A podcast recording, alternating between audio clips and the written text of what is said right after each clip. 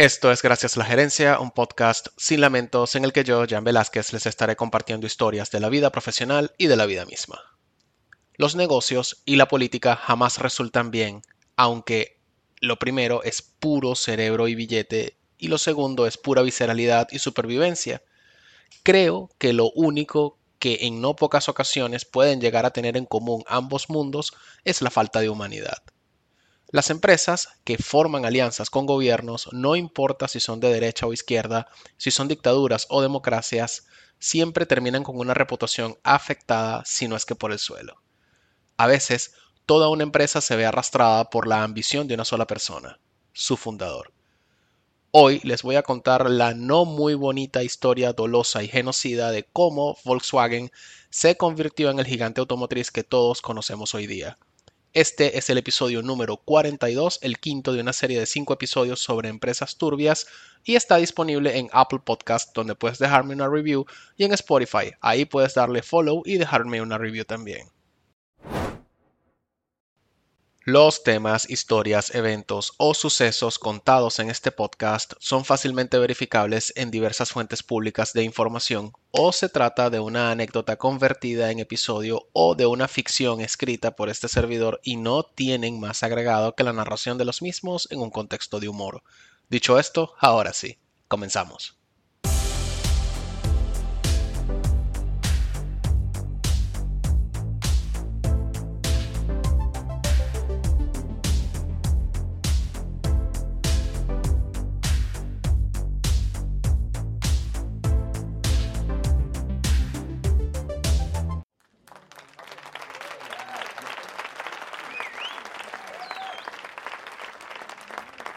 Enero 30 de 1933. El presidente Paul von Hindenburg nombra canciller de Alemania al carismático y encantador de masas Adolf Hitler. Ese mismo año, el dictador ruso Josif Vissarionovich Yuzhgavili, más conocido como Joseph Stalin, tenía sus ojos puestos en un ingeniero alemán para que se hiciera cargo del programa de producción de vehículos de la Unión Soviética ese ingeniero era nada más y nada menos que Ferdinand Porsche. By the way, Fernandito mandó muy a cagar a Stalin y su oferta porque consideró que el idioma y sus 58 años podrían complicar significativamente su trabajo en Rusia. Tan solo días después de declinar aquella oferta, Ferdinand Porsche se puso a la orden del recién nombrado canciller alemán. Acá no se trataba de ideales o de política. Más bien se trataba del único interés real que movía al ingeniero. Diseñar autos. Punto. Fin de la historia. Ese mismo año, Ferdinand Porsche y Adolf Hitler tuvieron una reunión en la Cancillería del Reich. Julio 22 de 1934. Un año más tarde, uno de los brazos del Partido Nacional Socialista em, la Asociación Nacional de la Industria del Automóvil de Alemania encarga a Ferdinand Porsche el diseño de lo que el Führer denominó como auto del pueblo o Volkswagen para hacer frente a la producción en masa de Ford. Pero este no sería el único beneficio que obtendría Ferdinand Porsche por sus contactos políticos, especialmente porque su naciente empresa se beneficiaría de las leyes antisemitas. Ferdinand Porsche tenía dos socios. Uno era Anton Piech, abogado nacido en Viena, que además era su cuñado. El otro era, Adolf Rosenberg, un expiloto de carreras de Mercedes-Benz de origen judío. Septiembre 5 de 1935. Tan solo 10 días antes del séptimo Congreso Anual del Partido Nacional Socialista Alemán, en el que se aprobarían las Nuremberg Gesetze, mejor conocidas como las leyes de Nuremberg. La temida Gestapo arrestó a Adolf Rosenberg. El cargo, corrupción de la raza. Así, corrupción de la raza. Esto debido a que estaba ligado sentimentalmente con una mujer no judía, porque qué bola es eso, ¿no? ¿Qué bola es eso de que cuando el amor llega así de esta manera, uno no tiene la culpa? Porque quererse no tiene horario ni fecha en el calendario cuando las ganas se juntan, diría el maestro Simón Díaz. El arresto de Rosenberg era parte de lo que se conocía como proceso de arianización. O sea, solo quienes cumplían con el fenotipo ario podían andar tranquilos. Caso contrario, este mal llamado proceso era utilizado para despojar a los judíos de sus propiedades pagándoles por sus bienes a precio de gallina flaca o simplemente robándolos de una, así, sin pena y sin asco. Para Ferdinand Porsche y su socio slash cuñado Anton Peach, era la oportunidad perfecta para deshacerse de un socio que no era miembro de la familia, además de hacerse de una buena platica, estamos claros en eso. En el libro Dinero y Poder en el Tercer Reich de David de Jong, se documentó la declaración de Adolf Rosenberg cuando lo echaron de dicha sociedad. Cito. Se me recriminó que no nos concederían ningún certificado ni nada similar como empresa judía si yo permanecía como socio. Se aprovecharon de mi condición de judío para librarse de mí a un precio irrisorio. Y así, en Alemania comenzaron a joder a todo aquel que fuese extranjero, especialmente si era judío. Ya con menos socios eh, y más dinero en sus arcas, Porsche tenía en sus manos uno de los proyectos angulares del Partido Nacional Socialista Alemán y al propio Hitler como sponsor de dicho proyecto. Pero Ferdinand Porsche era un tipo impulsivo, con usuales rabietas propias de un muchacho adolescente, además era un tipo de excesos y derroche, por lo que se tomó su tiempo para cumplir con el encargo del Führer sobre diseñar el auto del pueblo. Así, en julio de 1936, en el retiro montañoso que Adolf Hitler tenía en los Alpes bávaros, con el secretismo digno de la locación, se oyó por primera vez el motor del auto del pueblo. Había nacido el Fusca, mejor conocido como el escarabajo, y nació nada más y nada menos que en el nido del águila.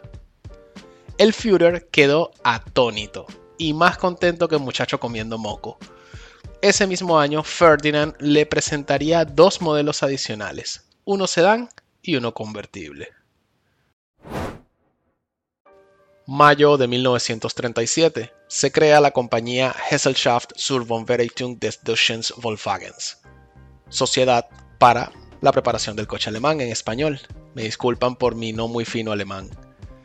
Ya en 1938 pasa a denominarse Volkswagen Werk y en mayo 26 de ese mismo año el mismísimo Führer colocó la piedra fundacional de la fábrica en Wolfsburgo.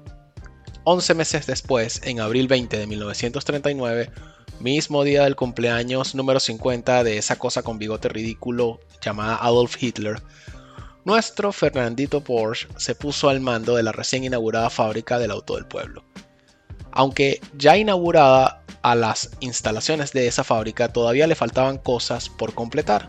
Sin embargo, esta fábrica pretendía competir con el modelo de producción en masa que Ford tenía funcionando en Estados Unidos y al que debía que su modelo T se transformara en un rotundo éxito de ventas por aquellos días.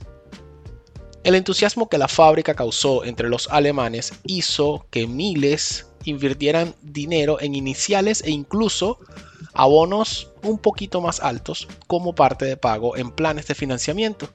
Pero esta fábrica de Volkswagenberg tan solo alcanzó a producir 630 escarabajos, que fueron asignados a la élite del Partido Nacional Socialista. Todo al mismo tiempo que la ambición imperialista de Hitler se fraguaba en, en segundo plano. Misma ambición esa que haría que esa fábrica no llegase a los seis meses, pues en septiembre primero de 1939 eh, a Hitler se le cantó muy del culo invadir a Polonia y esto exigió que Volkswagenberg ya no produjera el auto del pueblo, sino más bien armas y vehículos de guerra. El resultado, bueno, una estafa de millones de marcos alemanes, unos 300.000 alemanes quedaron bien jodidos sin dinero y sin su, y sin su escarabajo, además de la respuesta de Gran Bretaña y Francia declarando la guerra a Alemania e iniciando así la Segunda Guerra Mundial. No mucha cosa. Con todo el pedote de la guerra ultra prendido, todo esfuerzo de Alemania como nación estuvo enfocado en la producción para la guerra.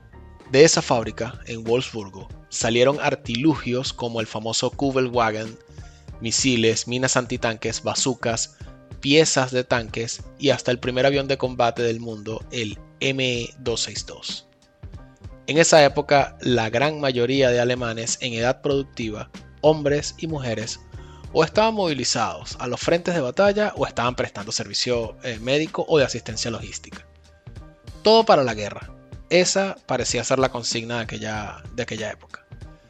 No había mucha mano de obra disponible, pero para Ferdinand Porsche y su pujante empresa, la Volkswagen Werk, esto, mira, no, no significó problema alguno. Porque con el apoyo del Tercer Reich y a beneplácito del Führer, la maquinaria de la industrial Volkswagen Werk pudo funcionar con cientos de miles de prisioneros de guerra soviéticos, mismos que llegaban desnutridos. La mano de obra esclava, eh, en su mayoría mujeres polacas, de hecho unos 20.000 eh, engrosaron cada fábrica de Volkswagen Werk e incluso el servicio doméstico personal de los Porsche, quienes viendo cómo todo se estaba pudriendo en Alemania, marcaron la milla y se habían trasladado a Austria para evitar los bombardeos de los aliados. Porque Fernandito podía ser mal portado e impulsivo, pero pendejo no. Eso sí que no era Fernandito Porsche. El que no supo cuándo retirarse fue el padrino mágico de Fernandito. En abril 30 de 1945, mientras las tropas soviéticas avanzaban hacia la Cancillería del Tercer Reich, Adolf Hitler se suicidó. Junio 7 de 1945. Concluye la Segunda Guerra Mundial con la rendición incondicional de las tropas alemanas ante los aliados occidentales en Reims y posteriormente el 9 de mayo ante los soviéticos en Berlín. Tras la conclusión del conflicto, el gobierno militar británico asume el control de la compañía y bajo la dirección del mayor Ivan Hearst comienza la producción en serie del Volkswagen Beetle. asimismo, la planta recibe el nombre de Wolfsburg. En 1947 comienzan las primeras exportaciones de la mano de un hombre de negocios alemán, un broker llamado Ben Pong, quien envió cinco autos a Holanda. Esa fue la primera exportación. Al año siguiente, las oficinas centrales de Volkswagen Werk, situadas en Berlín, se trasladan a Wolfsburgo y además se crea la Volkswagen Financing Company. La producción del Beetle no cesa. En 1948, luego de todo el esfuerzo, sacrificio y penuria de prisioneros eh, de guerra y mano de obra esclava, la compañía fabricó la unidad número 25.000. En 1949 fabricaron la unidad número 50.000 y un año más tarde, en 1950, superaron la barrera de los 100.000 vehículos fabricados. Finalmente, el auto del pueblo se fabricaba en masa, pero vamos, ¿a qué precio? Tras varias detenciones, eh, Ferdinand Porsche y su socio slash cuñado Anton Pitch fueron ambos liberados y llegaron a la década de 1950 con una ventajosa posición económica. Miren, a pesar del consejero delegado de Volkswagen elegido por los británicos, el mayor Ivan Hearst, la familia Porsche, a pesar de eso, consiguió un 1% sobre la tasa de matriculación de cada escarabajo que se vendiera en el mundo. El acuerdo acabó representando una fortuna con el éxito de ventas de ese modelo. De hecho, uno de los más vendidos de la historia con unos 21.5 millones de unidades vendidas. Además, recibieron los derechos exclusivos de importación de Volkswagen a Austria, convirtiéndose esa en la concesión más grande de ese país para ese entonces. Al día de hoy se estima que la fortuna de la familia Porsche ha aumentado hasta los 20 mil millones de euros. Volkswagen no es la única compañía alemana que ha sido cuestionada por sus oscuros nexos con los nazis. esos mismos nexos de los que hablé en el episodio 41, nazis corporativos. Es más, en 1998, sobrevivientes del Holocausto demandaron a más de 10.000 compañías austríacas y alemanas, entre las que por supuesto se encontraba Volkswagen. La demanda se basó en el aprovechamiento de las legislaciones del gobierno nazi que permitían el trabajo forzado por parte de Volkswagen. La demanda se produjo cuando dos académicos alemanes detallaron cómo el fundador de Volkswagen, Ferdinand Porsche, eh, no solo aplicó cuestionables reglas de trabajo forzoso a sus obreros, sino también permitió y sacó provecho del esclavismo que se le atribuye al nazismo. La mayoría de la mano de obra con la que Volkswagen operó sus líneas de producción eran personas extranjeras, que de hecho fueron sometidas a golpes continuos, desnutrición y muerte prematura, según reportan estos investigadores. Hasta ese año, 1998, Volkswagen se había negado a compensar a las víctimas alegando que la reparación era, responsabilidad del Estado alemán. O sea, cinismo puro y duro. La compañía, obligada por el escándalo, lanzó un fondo para proveer ayuda humanitaria a los sobrevivientes del holocausto. Y en 1999 construyó una exposición permanente en Wolfsburgo donde hace homenaje a las víctimas y se documentan los crímenes de guerra. Ambas iniciativas, tanto la ayuda humanitaria como la exposición permanente, demuestran una vez más que la filantropía es el mejor papel de baño para limpiar cagadas eh, de alta envergadura. Y esta fue la opción con la que Volkswagen se limpió bien el culo para hacer su control de daños. Pero este no sería ni de cerca el último escándalo de este tipo que Volkswagen tendría que enfrentar. Septiembre de 2015. Un grupo de extrabajadores de Volkswagen presentó una demanda civil contra la compañía arguyendo que durante el gobierno militar entre los años 1964 y 1985, los empleados supuestamente fueron torturados en una fábrica de Volkswagen en São Bernardo do Campo, cerca de Sao Paulo, Brasil. En aquel momento, Volkswagen emitió un comunicado diciendo, cito, la empresa está en contacto con las partes involucradas para conocer sus versiones sobre los hechos cometidos por ex empleados durante la dictadura militar. Pero el panorama venía complicado desde 2014, cuando una comisión del Parlamento brasileño encontró que el abuso a trabajadores durante el gobierno militar era, digamos, frecuente. Em, se registraron prácticas que dejaron más de 400 muertos y miles de víctimas de torturas y detenciones arbitrarias. Los abusos se dirigían a sindicalistas y activistas de izquierda críticos del gobierno militar que supuestamente tenían como cómplices a varias empresas, entre ellas Volkswagen, que en Brasil tiene incluso hoy por hoy una de sus operaciones más grandes.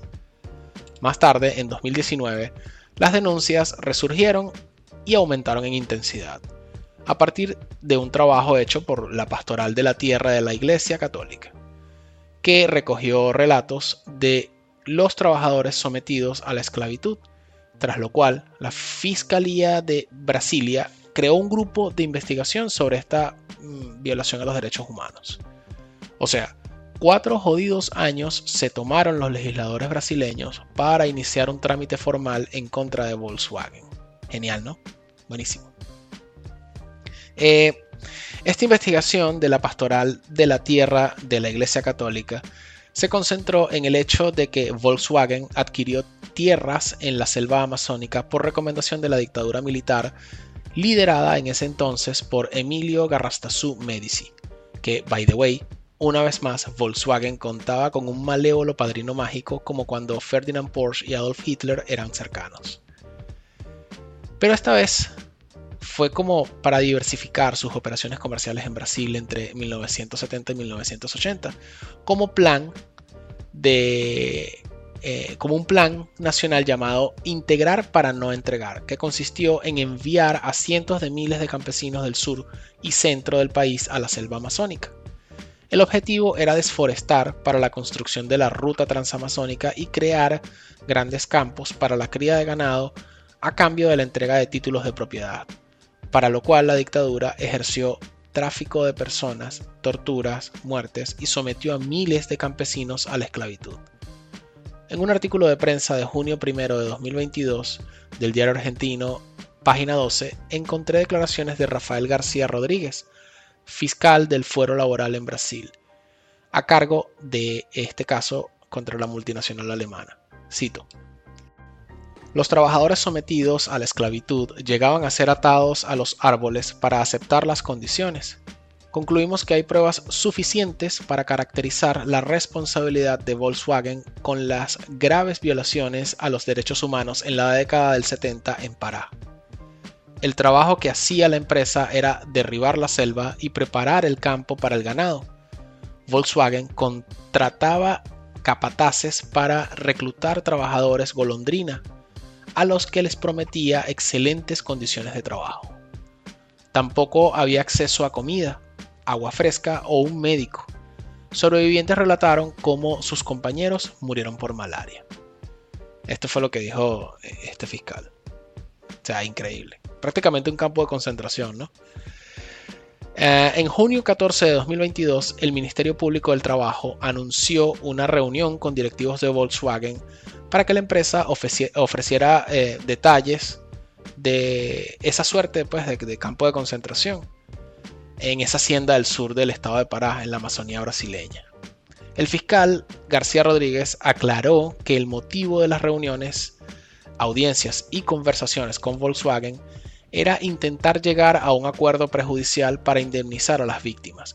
O sea, este tipo estaba clarísimo. El fiscal sabía que eso de meter preso a la gente en esto, eso no iba, o al menos es muy difícil, por lo que él más bien estaba como que en una línea más inteligente, ¿no? Como que, como yo sé que no voy a meter preso a ningún pez gordo, yo lo que quiero es que paguen. Y me parece súper inteligente de su parte, no sé ustedes. Entrando más en detalles de la denuncia, eh, se determinó que Volkswagen había, había montado también una suerte de ejército particular para evitar la fuga de los esclavizados de esa hacienda. La única forma de salir era pagando una deuda a la que la empresa obligaba a adquirir a los trabajadores. Los trabajadores debían endeudarse para adquirir alimento y ropa y nunca, obviamente, nunca lograban pagar esa deuda, con lo cual estaban impedidos de salir. El motivo por el que ni los directivos ni Volkswagen como entidad jurídica nunca pudieron ser juzgados eh, por la ley eh, fue por la ley de amnistía de 1979 sancionada por el entonces dictador Joao Baptista Figueiredo. Eh, esta ley de amnistía, si bien permitió la apertura política y sindical, incluso dentro de la dictadura, al mismo tiempo evitó la apertura de procesos en contra de los autores de crímenes de lesa humanidad. Y así, una vez más, se trató de un todos sabemos, pero no, mira, nadie estamos enterados. La trata de personas y vínculos turbios con gobiernos parecen ser vicios institucionalizados en Volkswagen. Investigando entendí un detallazo ese detallazo es que más del 20% de las acciones de Volkswagen son públicas. De hecho, del estado noroccidental de Baja Sajonia. Y son manejadas por miembros de un consejo federal. De hecho, entre los altos directivos de esa compañía es común que además ostenten cargos públicos. En 2005, varios altos directivos tuvieron que renunciar después de que se reveló que pagaron ilegalmente a miembros del Consejo Federal en Alemania para que apoyaran una polémica serie de reformas y despidos en medio de una crisis financiera de la compañía, porque esa es otra, o sea, se han visto metidos en varias crisis financieras. La guinda de este escándalo es que muchos de los sobornos se financiaron con el servicio de prostitutas alrededor del mundo, que por su parte eran pagadas con dinero de la compañía. Y no sé ustedes, pero lo del Dieselgate, que es el escándalo más reciente de Volkswagen, y que para detallarlo haría falta otro episodio, después de todas las cochinadas históricas, la verdad, lo del Dieselgate, mira, debió ser algo que sorprendiera a absolutamente nadie. Este fue el quinto y último episodio de la serie Empresas Turbias, que además marca el cierre de la tercera temporada. Me voy a tomar unas cuantas semanas y el próximo 10 de mayo volvemos con la cuarta temporada. Les dejo el link de la playlist de esta semana en la descripción del episodio. Si escuchas esto en Apple Podcast, me ayudas un montón si me dejas una review y te suscribes. Ahora, si eres de los que usan Spotify, regálame un follow y una review y de esa manera me das un apoyo moral que no tiene precio. Y no tiene precio porque es gratis. No cuesta nada un follow y una review, pero ayudan mucho a los creadores de contenido como yo. Esto fue Gracias a la Gerencia, un podcast sin lamentos hasta el estreno de la cuarta temporada el 10 de mayo.